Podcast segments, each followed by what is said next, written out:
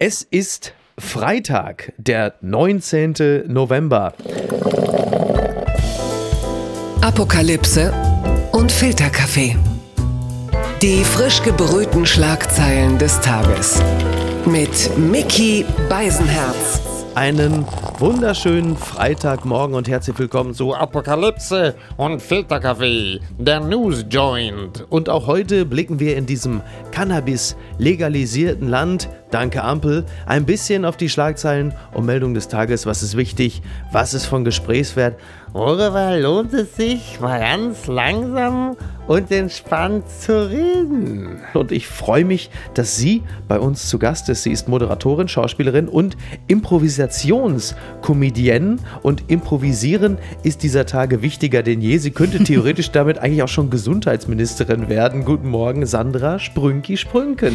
Hallo, herzlichen guten Morgen. Ja, toll, dass ich da sein darf. Ich freue mich. Ja, es wurde ja auch mal Zeit. Sag mal, äh, hast du das mitbekommen, dass Elton John und äh, Rod Stewart sich auseinandergelebt haben. Äh, seit 1969 sind sie quasi zusammen, aber sie haben sich äh, nichts mehr zu sagen äh, oder wie ich auch gerne sage, unser aller Eltern. Eine ganz normale klassische Ehe im Grunde. Ja, vor allen Dingen jetzt auch noch nach Jahren des Lockdowns. Es ist so, dass das Rod Stewart hat wohl gesagt, ich glaube, wir verehren uns noch immer gegenseitig, aber wir haben uns auseinandergelebt, wie es Liebende manchmal tun. Und es ist wohl so, es ist auch ein bisschen problematisch, weil Elton John ja mit dem Trinken aufgehört hat. Und wir wissen, wenn in einer Beziehung einer mit dem Trinken aufhört, das ist schwierig. Ne? Das, ist das war sein im Grunde Scheidungsgrund jetzt. Ja, das was, das, was der Alkohol nicht mehr zusammenhalten kann, das muss im Zweifel dann Netflix irgendwie noch hinkriegen. Aber nee, das ist also schade, ne? Wobei ich muss sagen, das ist eigentlich ein bisschen schade, dass Elton John mit dem Trinken aufgehört hat. Alkohol würde helfen, die letzten Alben äh, ein bisschen erträglicher zu machen. Ich hatte auch naja, gedacht, ich habe mal gelesen, dass ähm, Rod Stewart wohl irgendwann mal bei einem Geburtstag oder zu irgendeinem Anlass ihm einen Kühlschrank geschenkt hat und Elton John hat ihm Rembrandt zurückgeschenkt geschenkt. Vielleicht. Oh, das ist der Gipfel der Demütigung. Genau, vielleicht ne, war dieses ungleiche Geschenkeverhältnis auch ein bisschen dann der Kickoff für das Auseinanderleben oder so. Die Schlagzeile des Tages. Also zunächst erstmal die gute Nachricht. Die MPK ist zurück. MPK is back. Oder wie es der Mobilfunkbetreiber von Paul Ronsheimer sagt, die vierte Welle rollt an. Ja, äh, der Spiegel schreibt, Merkel über neue Corona-Beschlüsse. Wir brauchen hier eine wirklich große Kraftanstrengung. Der Sound kommt uns bekannt vor. Bund und Länder haben sich auf neue Corona-Maßnahmen geeinigt. Kanzlerin Merkel appellierte dabei erneut an alle Unentschlossenen, sich impfen zu lassen. Berlins Bürgermeister Bürgermeister Müller rügte den Egoismus Einzelner. Der Dreiklang lautet jetzt Vorsicht, impfen, testen. So, und jetzt? Ja, und jetzt müssen wir mal gucken. Also ich habe das natürlich gestern auch mitverfolgt und äh, ich glaube, wir waren alle recht gespannt. Ich weiß, du bist ja äh, Impfpflicht-Fan gewesen. Ja. Das war ja jetzt nun mal auch nichts, zumindest nicht flächendeckend irgendwie. Sondern Viele neue Freunde seitdem gewonnen, muss man sagen. Schön, dann reiche ich mich da jetzt, glaube ich, ein heute. Äh, gerne dann auch in Zukunft die Post an mich. Ja, Vorsicht, impfen, testen. Gut, war im Grunde das, was wir auch schon vorher die ganze Zeit versucht haben. Inwiefern das jetzt mit dem, mhm. ja, mit den ganzen Impfaufforderungen und immer wieder gut zureden und vielleicht so ein bisschen na, na, na, das ist unsolidarisch, wie weit wir da kommen, ja, äh, äh, schwierig, ne? Hm. Also, was man jetzt sieht, sind ja die, wieder so diese, diese Kraftanstrengungsimpulse von den Kraftlosen, so, ne? Müller und Merkel und so. Das zündet ja nicht mehr so richtig. Wir müssen uns ja immer wieder Gedanken darüber machen, wie diese ungefähr, sagen wir mal, grob 30, 25 Prozent der Ungeimpften so sind, ne? Und ja. Klar, es ist keine homogene Gruppe. Du hast halt davon ungefähr 10%. Der Die Hard Impfgegner, die wirst du mit nichts erreichen. So, ne? Die irgendwo zwischen Reptiloiden und Bill Gates, da ist halt Feierabend. Aber dazwischen kannst du natürlich schon noch ein bisschen was machen. Deswegen, um da jetzt auch mal ein bisschen äh, auf die zuzugehen, kannst du natürlich über 2G flächendeckend durchaus noch ein bisschen was in Anführungsstrichen rausquetschen. Plus Informationskampagnen da, wo sie dann auch wirklich hin müssen. Ich sag's nochmal, in Spanien Spanien kriegen die Bürger SMS mit dem Impftermin ja. plus Informationen über das Impfen.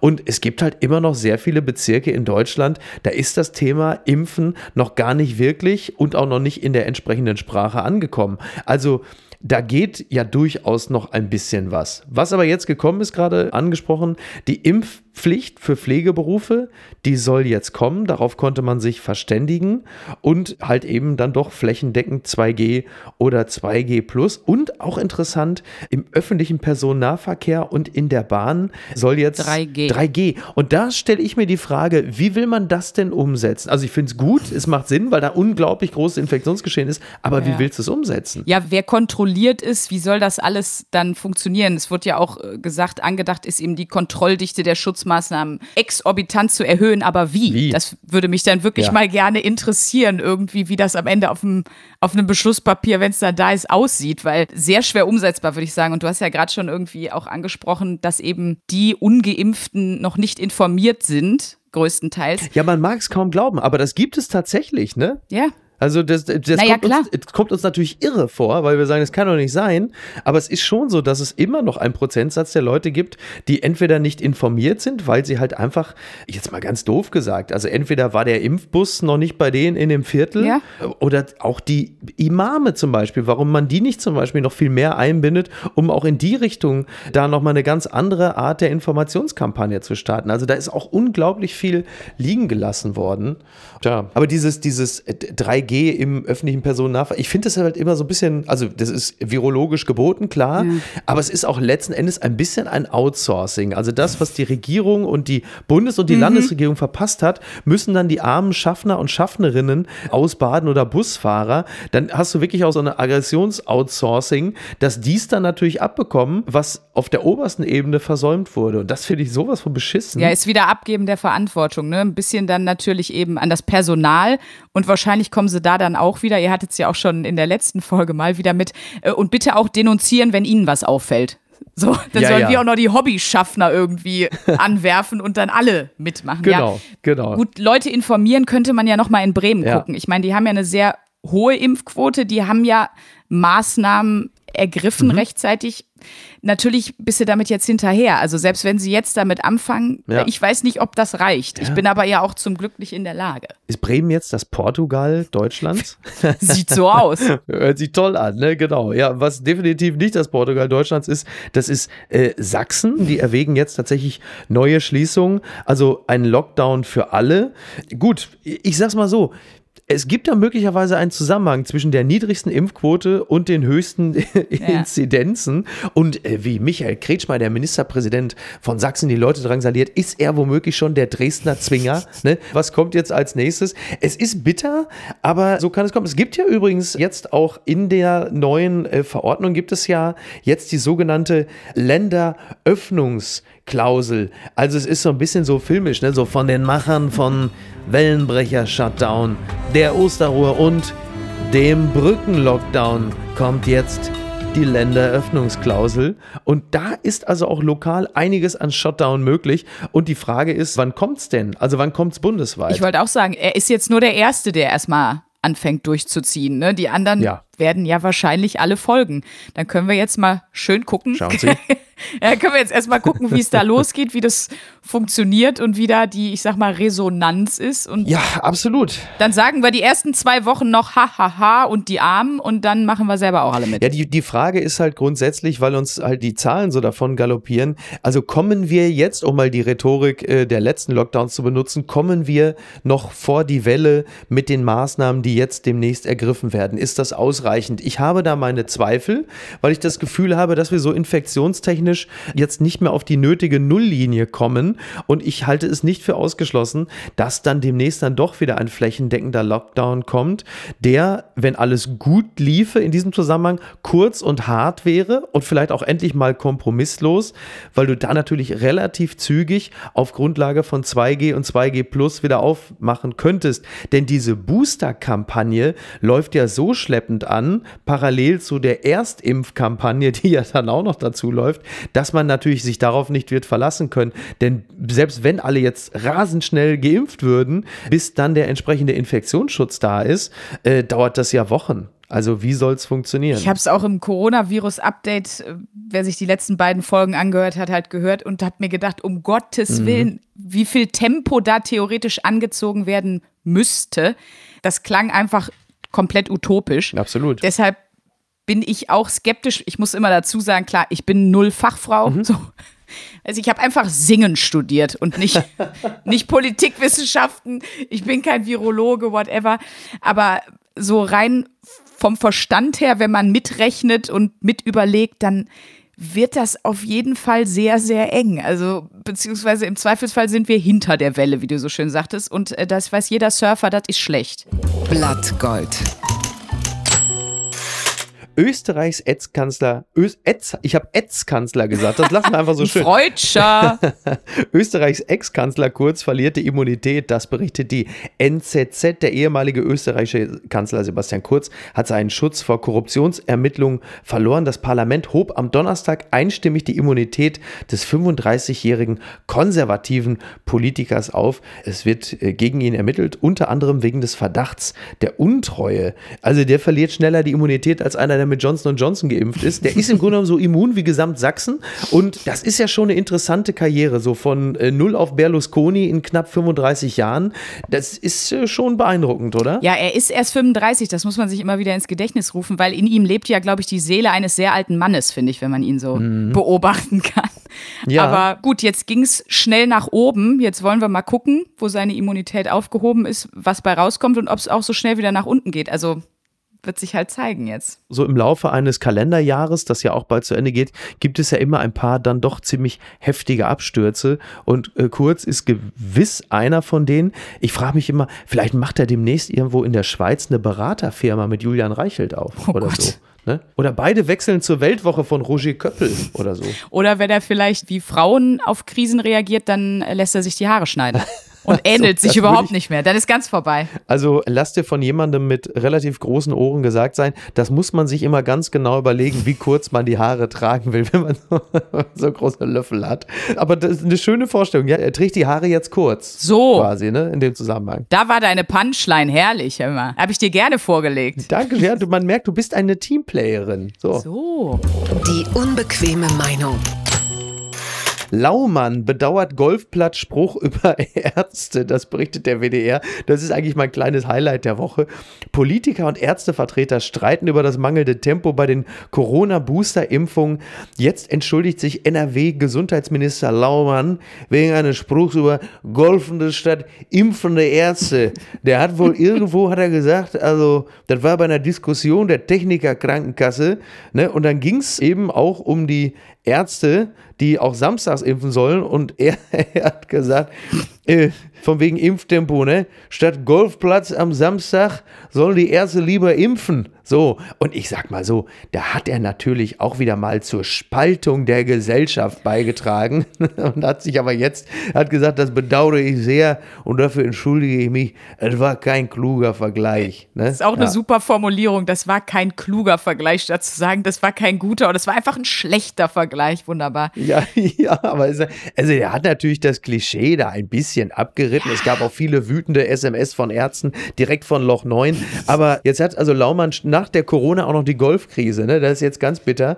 Wobei man sagen muss, also dieser Argwohn von Karl-Josef Laumann, dem Kordbuchsensaurus, gegenüber Ärzten, die ja alle eigentlich auch so ein bisschen jetzt so Typ Henrik Wüst sind, ne? so der neue Ministerpräsident. Also die Ärzte sehen ja gefühlt alle aus wie Henrik Wüst, der neue Ministerpräsident von Nordrhein-Westfalen. Ist eine Uniform. Ja, ne, oder schon so ein bisschen, ne?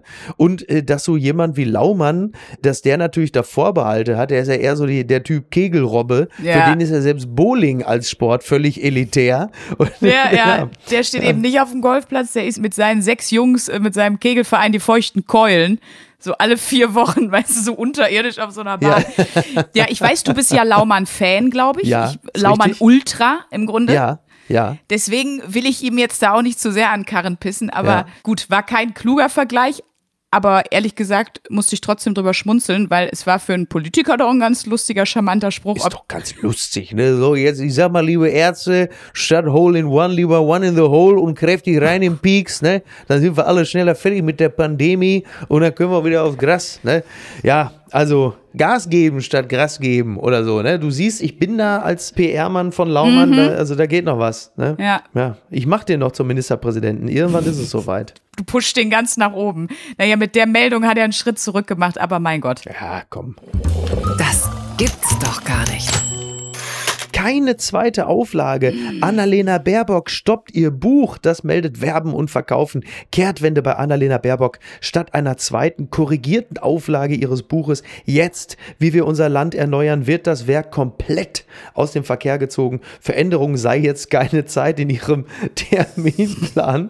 Äh, Das Buch wird nicht mehr gedruckt. Es werden auch die im Handel befindlichen Exemplare nicht mehr verkauft. Und auch das E-Book sei ab sofort nicht mehr verfügbar, sagte eine Verlagssprecherin. Ich sage das jetzt mal so. Ich denke, alles Relevante in diesem Buch haben wir auch bereits erfahren und das Buch hat seine volle Wirkung auch bereits entfaltet.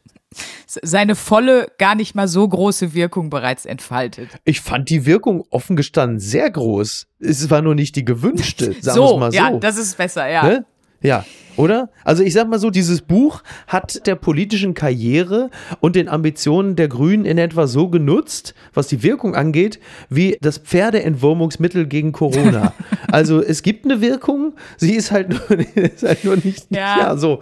Und äh, Jetzt ja. hast du dich ja schon als PR-Berater von Laumann gerade ähm, installiert, Mhm. aber mal angenommen, du wärst Baerbocks PR-Berater. Würdest Ja. du dann sagen, das ist ein kluger Move? Weil ich sag mal, das gibt sehr viel Raum für Spekulation und Zweifler und Mhm. die Quellenangaben da jetzt nochmal woanders zusammentragen. Und dazu hat sie jetzt gar keine Zeit mehr. Im Zweifelsfall kann das auch sogar jemand anders machen, so unterstützt. Also Ja, aber ich, ich glaube, jemand anders hat schon genug gemacht in den letzten Monaten im Zusammenhang mit dem Buch. Ja. Ähm, also die Meldung kommt ja auch von Werben und Verkaufen, also sind ja PR-Profis, wo du es ja richtigerweise ansprichst. Ich glaube, es wäre viel eleganter gewesen, es einfach heimlich auslaufen zu lassen. Also noch nicht mal eine Pressemeldung abzugeben, weißt du, dass du sagst, weil machen wir uns doch nichts vor. Es interessiert sich halt einfach kein Schwein mehr für das Buch. Speziell in dieser Phase, in der jetzt Corona den Wahlkampf wieder abgelöst hat. Ja, ja. Witzigerweise hat der Wahlkampf zwischenzeitlich Corona abgelöst. Jetzt ist es wieder umgekehrt und es interessiert sich ja niemand mehr für das Buch.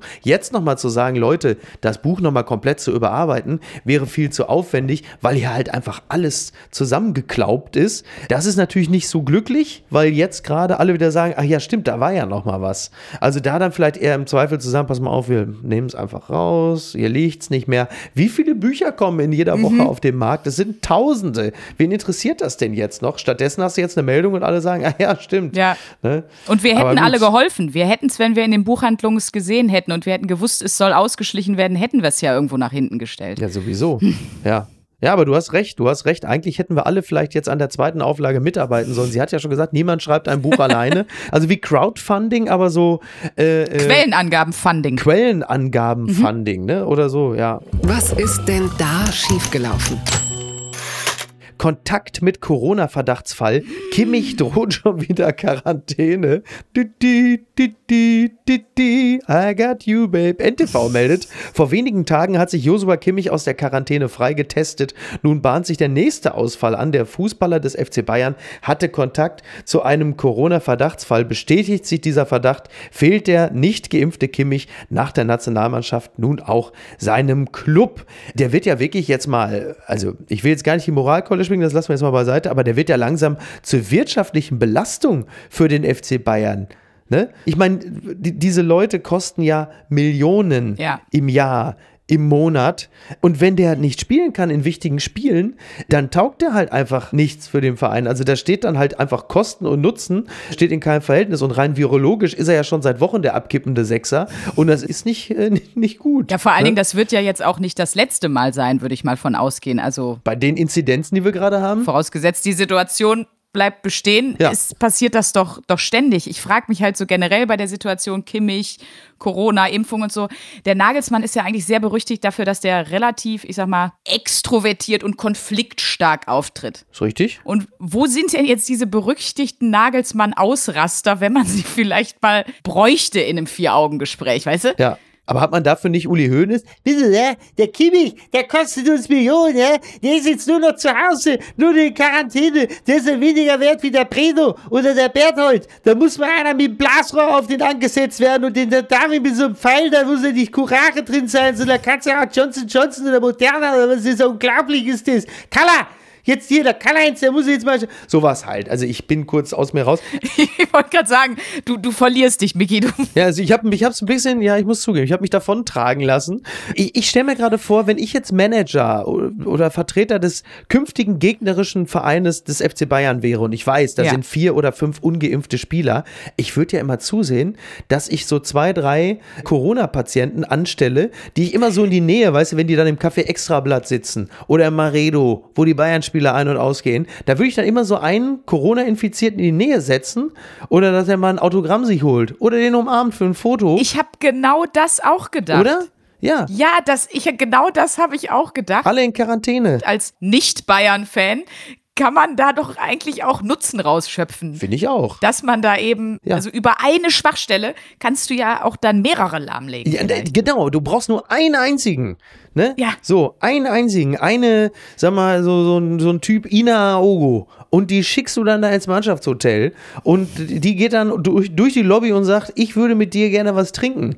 So, ich sehe da ein Riesenpotenzial. Da geht's los. Da Ja. geht's los. Eine Frage noch, weil wir da gerade drüber sprechen. Die MinisterpräsidentInnen haben ja jetzt unter anderem noch das Thema Impfpflicht für Profifußballer Ja, ins Spiel ich auch gebracht. gehört. Also der Populist in mir sagt, richtig so. Äh, wenn die Fans nicht ins Stadion können, ohne geimpft oder genesen zu sein, dann dürfen es die Fußballer auch nicht. Aber rein virologisch, also als Hobby- und Küchenvirologe, sage ich, ist natürlich totaler Blödsinn. Denn das, was der Profifußballer da macht, ist ja in der Regel jetzt nicht, sagen wir mal, eine körpernahe Dienstleistung im eigentlichen Sinne. Also nach virologischen Gesichtspunkten ja wohl einige Berufsgruppen, wo es wichtiger ist, dass die eine Impfpflicht haben. Da geht es ja in erster Linie wirklich nur darum, dass man sagt, also, dass da jetzt die Fußballer keine Extrawurst haben. Andererseits, wenn die Fußballer jetzt alle Pflicht geimpft sind, dann ist die finanzielle Spaltung zwischen Fußballern und Fans auch gleich aufgehoben. Also das, ich finde, das ist so eine wahnsinnig populistische Nummer, die hört sich gut an. Das kann man natürlich auch machen,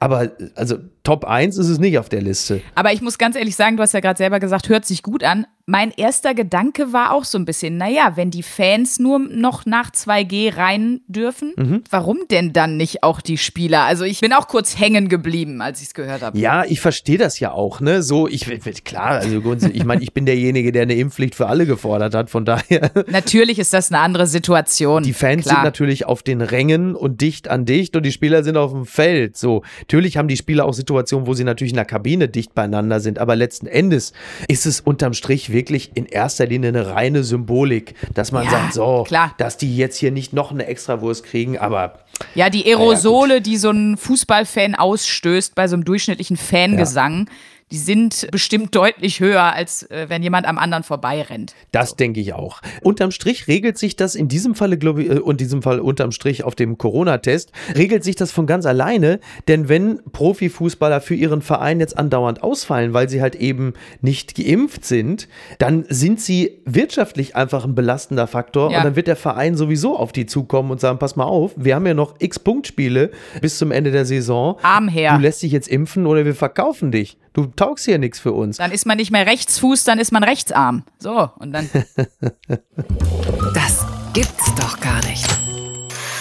Susan Link wird heute 45 Jahre alt. Meine Oh. liebe Kollegin vom Kölner Treff und vom WDR und natürlich vom ARD Morgenmagazin. 45 Jahre alt, das ist ja nicht zu fassen. Susanne, ich grüße dich ganz herzlich an dieser Stelle. Du bist eine tolle Kollegin. Ich habe dich sehr lieb und ich freue mich, dass wir demnächst wieder den Kölner Treff zusammen bestreiten können. Auch von mir einen herzlichen Glückwunsch. Und Mac Ryan wird heute 60. Oh. Ja. Hat unlängst noch ein Interview gegeben. Äh, das Geheimnis ihrer Schönheit ist viel schlafen und Wasser trinken. Wir nehmen das zur Kenntnis. Mein Freund Oliver Polak ist gerade in New York City und ist mit seiner 96 Jahre alten Tante Ilse, der Schwester seines verstorbenen Ja. Vaters, bei Katz Delikatessen regelmäßig essen. Jetzt gerade dem Ort, wo Meg Ryan ihre legendäre Orgasmus-Szene hatte. Ja. Auch hier an dieser Stelle ganz liebe Grüße und eine Sache, die würde ich gerne auch noch erwähnt wissen. Unterm Radar. Wolfram Wuttke, der legendäre Fußballer und Außenriss-Spezialist, wäre am Mittwoch 60 Jahre alt geworden. Er ist leider schon mit 53 Jahren gestorben. Der berühmteste Sohn der Stadt Castrop-Rauxel. Nach dir, oder?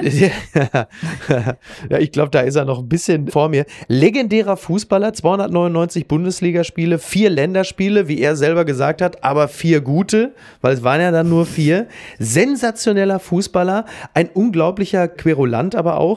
Und auf der fantastischen Seite Baumgarts Fußballblog, kann man mal bei Twitter oder Facebook auch schauen, gibt es einen Text, der heißt Wolfram Wuttke, Außenriss abgerutscht, der fleischgewordene Außenriss, mein Gott, was für ein Außenriss, war eng verwachsen mit der fleischgewordenen Eskapade, der eigene Freiheitsdrang blieb ein nicht zu umschnibbelnder Gegenspieler. Ganz toller Text, tolle Seite eh. Du kannst mit dem Mann nichts anfangen, schätze ich mal, ne? oder? Überhaupt nicht, aber ich gucke dir ganz fasziniert zu, weil du hast so ein beseeltes Lächeln auf dem Gesicht, während du dazu erzählst. Ich weiß nur, dass sein quasi Spitzname Wutti war. Das habe ich noch mitgeschnitten, Ja. aber sonst ist vorbei. Ja, Wolfram Wuttke, einfach wirklich ein legendärer Fußballer. Das mit dem Außenriss ist ja eine interessante Sache, weil es gibt Spieler wie zum Beispiel Wolfram Wuttke, Jörg Böhme oder auch den Portugiesen Kareschma. Alles Spieler, die immer mit dem Außenriss geflankt oder geschossen haben. Das ist so ziemlich die schwierigste Technik. Und die sind aber im Privatleben auch immer relativ schwierige Typen gewesen. Deswegen habe ich irgendwann mal diesen Connex hergestellt, dass Spieler, okay. die auch auf dem Platz immer den schwierigsten aller Wege gewählt haben, auch privat immer so getickt haben, dass sie immer den größtmöglichen Widerstand auf sich genommen haben. Müsste man vielleicht mal eine Doktorarbeit drüber schreiben. Ich wollte gerade sagen, wo sind da die Quellenangaben, Mickey? Zu dieser. ja, Du hast dir das gibt ja- und wie ich bin kommt's? die Quelle. Ich bin die Quelle. Ich weiß nicht, ich bin nicht, ich weiß nicht, bin, von was ich die Quelle bin, aber ich bin die Quelle von irgendwas. Na, die Studie kannst du mal anstoßen, auf jeden Fall. Oder? Also ich bin fußballaffin nur insofern, dass ich gerne im Stadion bin und rumschrei und rumpöbel, aber fachlich komplett raus. Also Sowas kann man sich nicht ausdenken. Die New York Post meldet, Texas High School removes bathroom doors due to safety concerns. The principal of a Texas high school decided to remove restroom doors in order to get a grip on drug use and other significant behavioral events that have already occurred this year, according to a report. Also, um, um es kurz zusammenzufassen, es gibt, ja, es gibt eine High School in Texas und weil auf den Toiletten halt einfach eine ganze Menge los gewesen ist, haben sie gesagt, wir entfernen jetzt einfach die Türen des Klos, damit wir sehen, was da passiert. Also halt eben Drogenmissbrauch und anderes. Ich meine, immer eine offene Klotür. Junge Eltern von Kleinkindern, die wissen das, dass dieses Refugium der Ruhe da auch weg ist. Wo ist der Lockdown, wenn man ihn mal braucht, oder? Ja, das ist schon skurril. Ich meine, wie viel Privatsphäre kann man jemanden klauen? Also die Toilettentür rausnehmen ist wirklich. Oder? Noch besser fände ich Aufsichtspersonen, die dann auch Ja. das noch kontrollieren, damit so richtig una es ist einfach unangenehm. Wahnsinn, ne? Wahnsinn. Andererseits muss der Sportlehrer jetzt sein Smartphone wenigstens nicht mehr unter der Klotür durchschieben, sondern hat es dann halt eben auch, das ist ja schon mal sehr praktisch. Ne?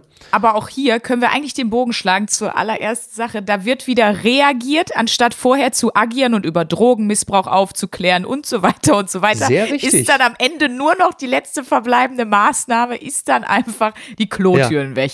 Fantastisch. Und übrigens, bei der Gelegenheit fällt mir ein, äh, die Schule meiner Tochter haben sie vor zwei Tagen dicht gemacht, weil 250 Kinder ein Magen-Darm-Virus hatten. Und da habe ich gedacht, siehst du, neben all diesem neumodischen Corona-Kram werden auch ab und zu nochmal die Klassiker gespielt. Es gibt sie noch, die guten Dinge. Ne? Toll.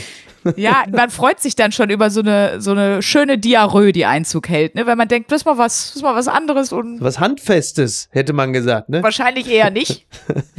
ja, aber dann ist alles wieder so ein bisschen back to normal und man denkt, ja, das, das fühlt sich doch schon wieder ganz kurz wie außer zur Corona-Zeit an. So. Ja, Ist so. sehr gut. Und was schreibt eigentlich die Bild? Post von Wagner. betrifft der Teufel am Telefon. Was für eine bescheuerte Debatte um das Telefongespräch der Kanzlerin mit dem Diktator Lukaschenko. Hat sie ihn mit Präsident angeredet? Mit Herr Lukaschenko? Wer hat zuerst angerufen? Hat sie ihn aufgewertet? Hat sie seine gefälschte Präsidentschaft anerkannt? Was für eine absurde Debatte. Ich glaube, selbst der Papst würde den Teufel anrufen, um Menschen in Not zu retten. Und es wäre egal, wie er ihn anredet. Fürst der Finsternis, Herr Diabolo, Herr Leibhaftiger. Frau Merkel hat mit dem Teufel von Belarus geredet, der Menschen foltert, hilflose Menschen an die Grenzen Polens schleust. Bei einem Telefongespräch zählt die Stimme. Man sieht keine ruppigen Ellenbogen, man sieht nicht die harten Lippen der Sprechenden. Beim Verhandeln mit dem Teufel ist es wichtig, nicht die Nerven zu verlieren. Den Hörer auf die Gabel zu knallen, ist das Schlimmste. Man muss in Kontakt bleiben mit dem Teufel. Frau Merkel hat ein gutes Telefongespräch geführt. Sie haben vereinbart, sich wieder anzurufen. Frau Merkel hat die Rufnummer zur Hölle in ihrem Handy.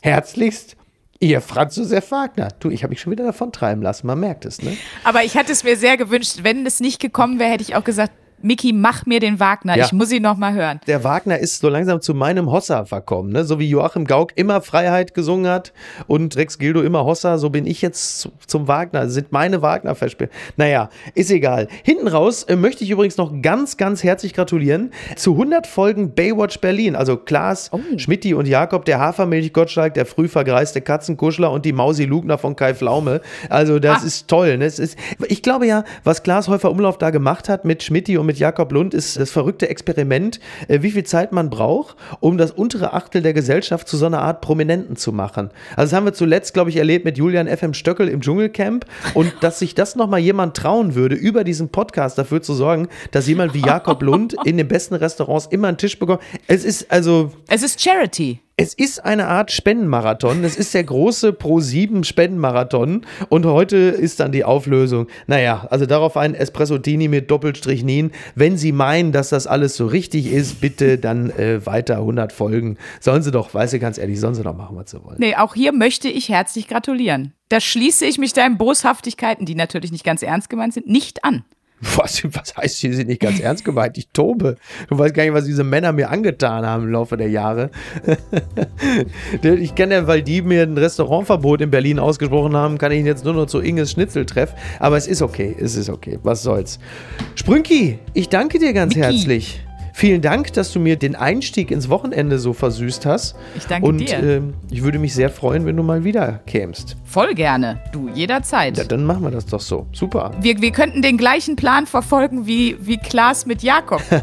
du könntest mich so lange einfach immer wieder vorstellen lassen. Herrlich. Ja, Ja. vielen Dank auf jeden Fall. Super, dann machen wir das wieder. Dann wünsche ich dir ein schönes Wochenende und bis bald. Danke. Dir auch. Tschüss. Ciao. Tschüss. Apokalypse und Filtercafé ist eine Studio Bummens Produktion mit freundlicher Unterstützung der Florida Entertainment. Redaktion Niki Hassania. Produktion Laura Pohl. Ton und Schnitt Niki Franking. Neue Episoden gibt es jede Woche montags, mittwochs und freitags, überall, wo es Podcasts gibt.